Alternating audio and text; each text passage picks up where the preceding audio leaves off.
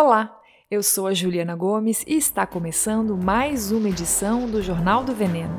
O podcast que não deveria existir, mas vai continuar por aí enquanto tivermos mais uma Páscoa com ovos de personagens infantis e que acompanham brinquedinhos de brinde, o que já é proibido por lei faz tempo. No programa de hoje, começamos pelas enchentes no Acre e vamos para um estudo maravilhoso depois no Ceará. E fechamos com a escassez de vegetais na Inglaterra. Bora começar então. O produtor rural brasileiro, ele é o que mais preserva. Nós não passamos muita fome, porque nós temos manga nas nossas cidades. Nós temos boa parte já desmatada, mas disponibilizada para pecuária. Jornal do Veneno. Não dá para é, sonhar em qualquer sustentabilidade sem dar resultado financeiro.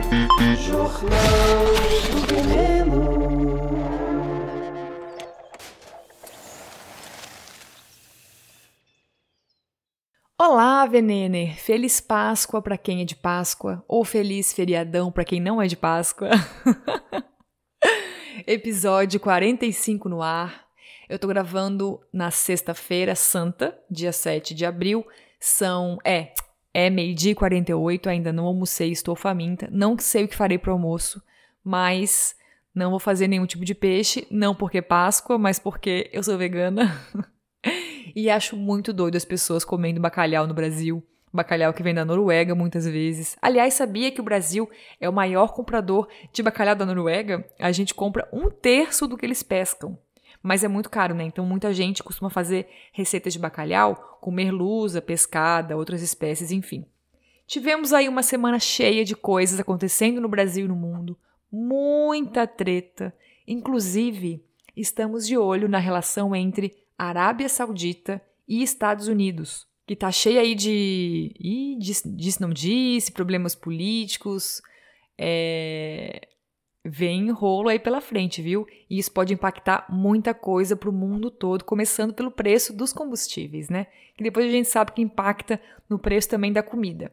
E uma semana terrível para o Brasil, né? A gente nem pode comemorar a humilhação do depoimento do inominável no caso das joias por conta da tragédia aqui de Blumenau. Só quero dizer uma coisinha rápida sobre isso, que também serve para os comentários que eu recebi sobre o episódio anterior das carnes de laboratório. Eu acho que assim, é super legítimo a gente se indignar, gritar, chorar, enfim, porque as coisas são revoltantes mesmo, né? A notícia é muito revoltante. Mas a gente precisa cuidar com os desdobramentos disso, porque é muito fácil cair nas roubadas das falsas soluções. A revolta das pessoas com o caso da creche em Blumenau já descambou para um debate sobre pena de morte, militarizar a escola, encher a escola de policial, assim como no caso de qualquer pauta que eu jogo aqui, seja enxurrada de agrotóxico, né, transgênico, ultraprocessado, não importa o tema, né? As pessoas sempre me escrevem assim: "Ai, nenhum político presta mesmo, vamos fechar o Congresso, tem que colocar fogo em tudo, o ser humano é muito egoísta e muito cruel". Para tudo isso desembocar num discurso típico de extrema direita, é assim, ó, um pulo. Não existe nenhum problema da humanidade hoje que se resolve com uma medida simples, da fome à escalada da violência nas escolas. Nada se resolve mudando uma única lei ou envolvendo uma única área ou esfera do governo, né? Então cuida para não deixar a tua indignação ser cooptada por um discurso antidemocrático e retrógrado que só fortalece o discurso dos políticos antissistema, entre aspas, como Trump, Bolsonaro, a Le Pen na França, o desgraçado da Turquia e da Hungria. Aliás, se você viu as pesquisas de intenção de voto para a presidência na Argentina, Jesus amado, o Bolsonaro argentino está começando a crescer por lá. É muito preocupante. Fiquemos de olho então, tá? e sempre buscando entender os problemas como fatos não isolados, mas que têm um contexto e uma raiz mais profunda. Por isso que exigem uma série de medidas né, intersetoriais e mudanças estruturais na sociedade. E esses resultados né, não chegam em dois dias. São coisas mais a longo prazo mesmo. Mas deixa eu começar logo o giro de notícias, porque eu não quero passar dos 30 minutos de episódio hoje, coisa que eu prometi no começo do ano e não tô conseguindo cumprir. Eu me conheço. Se eu não me segurar, daqui a pouco eu tô fazendo episódio de uma hora e meia com 50 convidados. E aí eu não vou dar conta de fazer e vou ter que parar o podcast, então vamos com calma, tá? Antes de mais nada, se você estiver ouvindo o Jornal do Veneno no Spotify, dê uns 5 estrelas aí. Não sei se isso é efetivo de fato, mas há boatos. há boatos na podosfera que aumentam o alcance do programa. E se você não quiser dar moral para bilionários, você pode ouvir o Jornal do Veneno em outros aplicativos, como o Orelo, que paga 0,23 centavos por play pra gente. E para evitar que esse podcast faça publi pro McDonald's ou vá à falência, eu jamais faria publi. Enfim, é uma brincadeira, você entendeu? Você pode apoiar pela plataforma Catarse a partir de R$ reais por mês. E com isso você ganha ainda acesso ao nosso grupinho maravilhoso do Telegram, onde não tem macho palestrinha, o pessoal é super respeitoso, rolam muitas dicas de filme, reportagem, papos cabeças, discussão profundas, desabafos. Eu amo. E além do grupinho dos comiders, o apoio no Catarse te dá acesso a uma newsletter mensal que eu chamo de Colheradas do Mês. Todo mês um surto meu em textos gigantescos e nem sempre em relação à comida. A próxima edição, que eu vou enviar a final de abril, é, eu quero fazer sobre os filmes da minha vida. Vamos ver se eu vou conseguir, porque, nossa senhora, vai ser muito grande. Bora começar pelo Acre, então? Porque ninguém fala do Acre, né? Eu soube porque eu sigo, acompanho dois projetos muito legais: o Amazônia Real, que é um portal de notícias sobre a Amazônia, e o Sumaúma também, que fala muito da região amazônica. Aliás, acompanhe também os dois por aí, tá?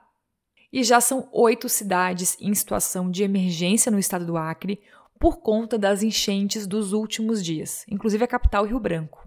O rio Acre subiu 18 centímetros em 24 horas. Ixi, falei 18 centímetros, mas é 18 metros. né, 18 centímetros não causam esse estrago todo, tá? 18 metros que subiu o rio Acre no último fim de semana e deixou mais de 4 mil pessoas desalojadas.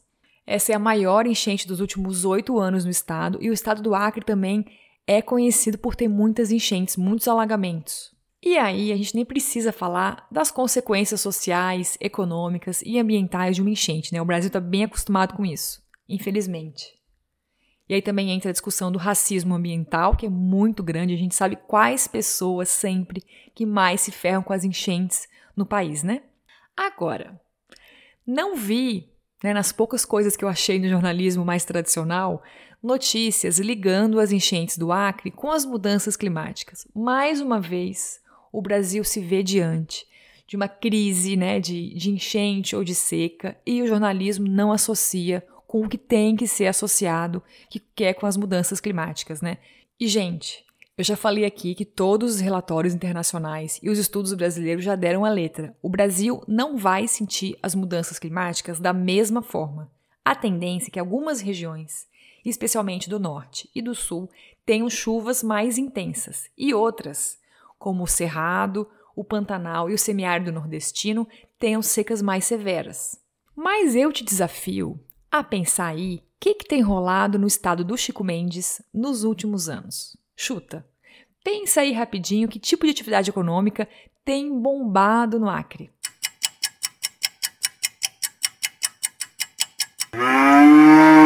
Vou te dar uma pista, tá? No ano passado, 2022, o estado amazônico tinha quatro vezes mais boi do que habitantes. Então lá vem ela, a pecuária. Segundo o censo do IBGE, em 1990, a população do Acre era de 400 mil habitantes e tinha praticamente isso de cabeças de gado. 30 anos depois, a população humana cresceu para quase 900 mil, enquanto o número de cabeças de gado registrou recorde de 3,8 milhões de bois. Sim, um estado pequenininho tem quatro vezes mais boi do que gente. Óbvio que vai dar problema, né? E entre os estados da região norte, o Acre ostenta o maior crescimento de rebanhos de um ano para o outro. Os estados do norte do Brasil, né, como um todo, têm uma média de crescimento de cabeças de gado por ano bem maior que a média nacional, quase três vezes mais. E é impressionante como a economia de um dos lugares mais biodiversos e ricos do mundo é baseada só em atividade sanguessuga. 38,7% do que o Acre exporta é madeira, e 28,3% carnes e derivados.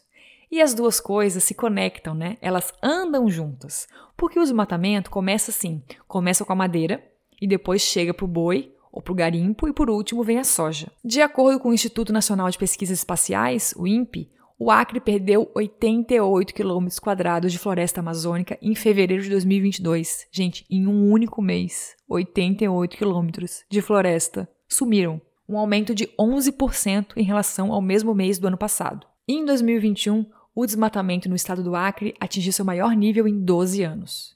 E isso que o Acre ainda é um dos estados com mais vegetação nativa da Amazônia não é o grande alvo dos ruralistas no momento, né? Eu já contei aqui que a menina dos olhos do agro era o Mato Grosso, mas agora é, infelizmente, o estado do Pará. E especialmente por conta da BR-163, que é a BR do escoamento da soja, né? Aliás, eu preciso falar mais sobre isso em breve, porque a gente tem muito assunto sobre a BR-163. Me aguarde. E aí a gente já sabe, né? Quanto menos floresta a gente tiver, mais as chuvas vão causar estragos. E se a gente não quiser mais ver enchente no Acre ou nos estados vizinhos, a gente precisa pensar com urgência num plano para a Amazônia. Que não é aquele papinho de quinta série, né? Ai, vamos preservar a natureza, porque pessoas moram lá. Pessoas que já estavam ou que vieram para, enfim, por conta da borracha, da pecuária e que precisam de trabalho precisam de renda. Elas não vão viver abraçando árvore, infelizmente, porque seria maravilhoso. Por mais óbvio né, que seja, a gente precisa de mata nativa, claro, mas a gente também precisa oferecer alternativa econômica ao agronegócio, né? E eis aí o grande desafio da ministra Marina Silva nesses quatro anos de governo.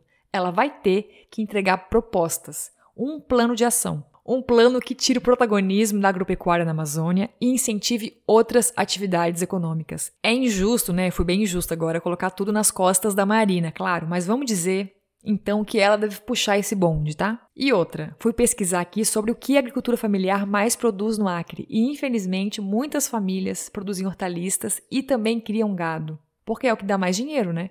E também descobri que 90% dos produtos do Ceasa, da capital Rio Branco, vem de fora. Vem de outros estados, porque os produtores da região têm muita dificuldade de escoar os alimentos. Resumindo, olha o nó. Um estado com tanto potencial, o terceiro maior produtor de castanha da Amazônia do país, está colhendo os frutos de três décadas de destruição da floresta para alimentar os países gringos com carne, né? E enquanto alimenta esses gringos com carne, o próprio Estado tem que comprar comida de fora, porque não consegue alimentar as pessoas. Não faz o menor sentido, é muito revoltante. E a gente sabe também que esse cenário se repete em muitos lugares do Brasil, né? Mas, gente, ó, chegou a solução, tá? Não se preocupa porque o tio Zezé Biden ofereceu 50 milhões de dólares para o Fundo Amazônia. Olhem, lá no céu, acho que é um pássaro. É um avião. É o super-homem. E tá cheio aí de empresa brasileira maravilhosa como o iFood, financiando projetos de reflorestamento. Eles vão assim, ó, salvar a Amazônia. Ai, só por Deus mesmo, enfim, né? Capitalismo aí com suas falsas soluções. Próximo bloco.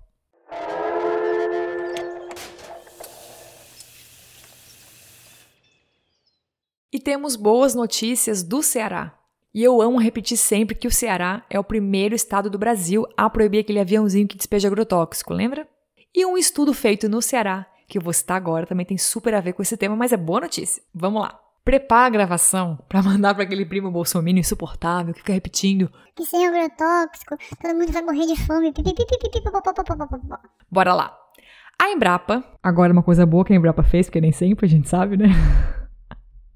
A Embrapa fez uma pesquisa com 70 famílias de pequenos agricultores de duas cidades do Ceará, o Sertão de Sobral e Sertão de Crateús, entre 2018 e 2022. E todos esses agricultores estavam em algum estágio de transição entre a agricultura convencional e a agricultura agroecológica. E os resultados apontaram que quanto mais tempo de transição, quanto mais tempo avançavam para a agroecologia, né, maior o lucro das propriedades. Olha que sonho. Vamos para as razões disso, então, para o aumento da renda das famílias. Primeiro, com a transição para a agroecologia, as famílias produtoras do Ceará aumentaram a oferta de produtos vendidos. Sim! Por quê? Porque um princípio básico da agroecologia é a diversidade, é o oposto da monocultura. É você plantar várias espécies no sistema integrado, né? Então agora um comentário meu, né, que não faz parte da pesquisa. Esse fator também traz segurança para quem planta, né? Porque pensa, a pessoa planta só tomate. Aí deu um problema na plantação de tomate, ferrou, ela perde tudo. Agora, se a pessoa planta tomate, pimentão, banana, couve, cacau, café, deu um problema no tomate, tem todo o resto para vender ainda, entende? Segundo, agrotóxico é caro. Fertilizante químico é caro. As famílias viram o lucro aumentar porque ficaram menos dependentes desses insumos. E outro ponto importante: o mercado de alimentos agroecológicos está crescendo sem parar. Cada vez mais tem feira, empório, sistema de assinaturas de cestas, e todos esses lugares pagam muito melhor que o Ceasa, né? E os supermercados. É um sistema de compra e venda muito mais justo. Então, sim, muitas vezes a gente sabe que é mais caro. Mas não deveria ser se o governo entrasse com incentivos fiscais e apoio na infraestrutura. O estudo também apontou isso, né? As famílias agricultoras fariam a transição agroecológica mais rápido, com mais agilidade e facilidade, se a logística de distribuição de alimentos fosse mais simples. Muita gente não tem para onde vender ainda. Tem problema também interno do transporte, né? Essa logística de infraestrutura é muito trabalhosa. Uma das pesquisadoras da Embrapa, a Dalcilene Paiva, destacou também que os agricultores passaram a fazer um uso mais consciente da terra, sem queimada, sem desmatamento. Viraram uma chavinha da importância de preservar a mata nativa. E as mulheres e jovens das famílias também ganharam um papel de protagonismo no processo de transição. Porque a gente sabe, né? O censo agropecuário, ele mostra isso.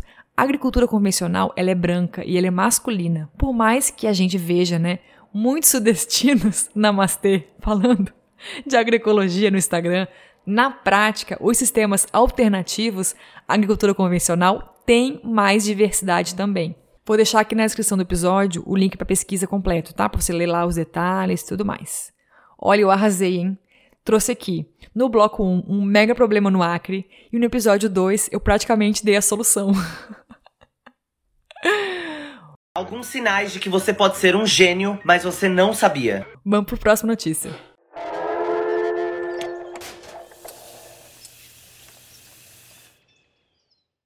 E para fechar o episódio de hoje, uma fofoca geopolítica. É quase uma fofoca.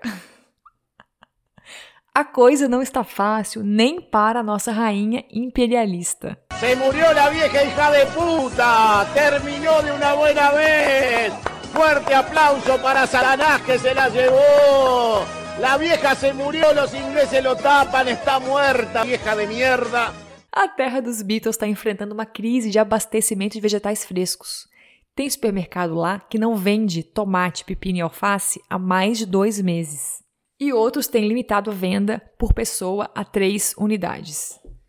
E assim, a gente sabe, né? A Inglaterra tem grana, tem poder, tem o diabo a quatro, mas não produz quase nada. E é um país minúsculo, né? Com uma população ainda grande e com grande apetite consumista. Então, basicamente, o grosso dos alimentos frescos que eles comem vem da Espanha ou do norte da África.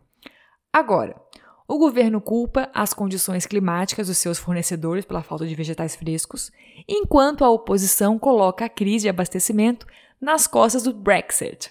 Se você não lembra, o Brexit é o movimento de saída do Reino Unido da União Europeia, que foi decidida, né, via plebiscito em 2016, mas que virou aquela imensa novela, né, de começa, não começa, e adia o início, e dadadadadadã. O Reino Unido é uma junção, né, entre Inglaterra, Escócia, País de Gales e Irlanda do Norte mas a gente sabe que a Inglaterra é que reina, né? E os vizinhos também discutem a independência faz bastante tempo. Mas, em resumo, ninguém se junta em bloco econômico para tomar um cafezinho, né? Blocos como Mercosul, União Europeia ou agora os BRICS, cujo banco Dona Dilma assumiu a presidência, os países se juntam porque isso traz ganho econômico e força política. Facilita a importação, exportação, né? baixa ou anula as taxas, por exemplo. A União Europeia garante o livre comércio de mercadorias entre os seus 28 países integrantes, sem inspeções ou taxas extras de compra e venda. Ou seja, ou o Reino Unido faz algum acordo comercial com a União Europeia agora, assim como a Noruega tem, ou vai sentir os preços de muita coisa disparar, como os alimentos. E óbvio que a Espanha vai preferir vender vegetais frescos para quem está dentro do bloco, porque é mais fácil, é menos burocrático, não rola o que chama de barreira comercial, né? E com o Brexit, o Brasil também vai sentir as mudanças na sua relação com a Inglaterra. Não existem mais as tarifas únicas na União Europeia, né? Agora a Inglaterra é quem vai diretamente escolher os preços que cobra, e nesse aspecto, os nossos amigos tios do agronegócio estão felizes porque o país está em crise lá. Então deve reduzir as taxas para um valor, né, para valores mais baixos que a União Europeia cobra. Aliás, eu fui procurar a listinha de produtos que o Brasil vende para a terra do rei Charles. Primeiro lugar, eu não acreditei. Ouro é o principal produto que o Brasil vende para a Inglaterra. Gente, ouro, depois de séculos de colonização, do tanto de ouro que roubaram da gente, né, dos países africanos, do, da Ásia, ainda compram ouro do Brasil. Depois vem o silício, a soja para alimentar as vaquinhas inglesas e os porcos também, celulose, frango, café, farelo e óleo de soja, ferro e carne vermelha. É basicamente o que o Brasil vende para o mundo inteiro, né? Os principais produtos. Só o ouro que me surpreendeu mesmo. E além da escassez de alimentos frescos, a comida aumentou muito de preço na terra do príncipe rebelde, o nosso amigo Harry. A inflação chegou a 17% lá, puxada muito pelos alimentos mesmo. E o custo de vida no país tem subido muito nos últimos anos, fora o preço do gás, né, que disparou por conta da guerra da Ucrânia. Então vamos lá, agora eu vou hablar. Segura aí. Gente, não deviam ter saído da União Europeia, né? Que cagada. Peço licença aqui a todo mundo que, enfim, é latino, é africano, é asiático e mora na Inglaterra. Vocês não merecem passar por isso. Mas já aviso que não tenho a menor empatia por inglês. Pelo contrário. O cônjuge passou dois anos fritando hambúrguer em Londres, inclusive, e diz que os únicos ingleses legais são os filhos de imigrantes. E assim, né? Vamos falar real, gente. Foi sair da União Europeia porque é um país arrogante. Mesmo dentre os vizinhos europeus, a Inglaterra se acha mais importante. Nunca superou essa posição de igual para igual. Afinal, é a deusa da Revolução Industrial, é o berço do capitalismo. E também vamos combinar que sair da União Europeia para tentar frear a imigração, né? Uma atitude xenófoba e racista e agora está colhendo o que plantou. A título de curiosidade, a gente tem uma máquina de lavar louça aqui em casa. Ah, eu detestei sempre máquina de lavar louça, mas quando eu embuchei do meu ruivinho, as minhas amigas todas falaram: Juliana, pelo amor de Deus, não compra fralda nem nananana, compra máquina de lavar louça, que vai ajudar muito no dia a dia. E aqui a gente ama nomear os eletrodomésticos. e o nome da nossa lava-louças é Elizabeth, justamente em homenagem à rainha falecida que nunca lavou um prato na vida. é isso.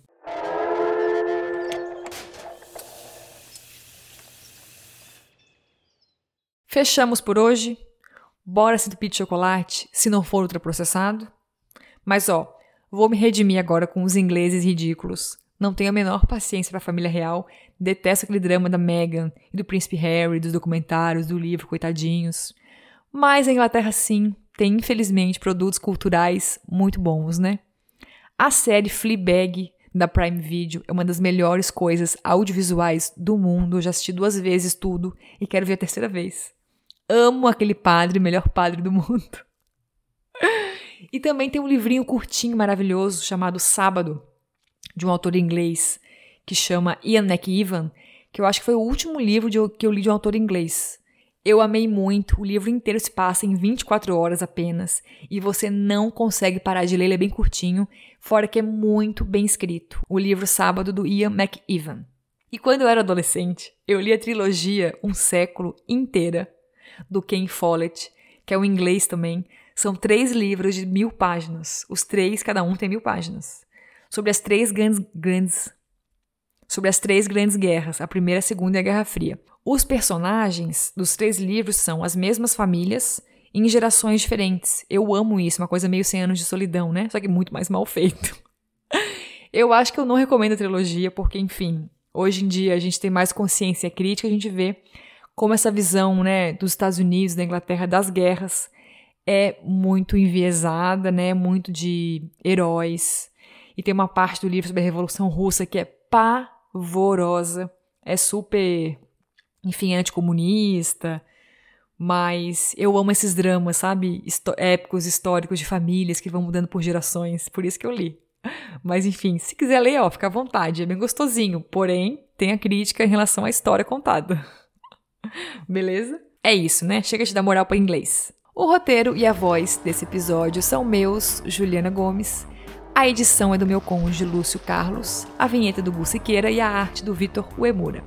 No Instagram estou como arroba comida é saudável para todos e Twitter como arroba gomes com dois Gs, underline, Juliana. Um beijo, bom feriado e vamos deixar os peixinhos em paz, né, no mar, coitados, e comer outras coisas em vez de peixe nesse feriado da Páscoa. Tá bom? Um beijo. Aliás, acho que hoje em dia eu não comeria peixe nem se não fosse vegana, porque, né?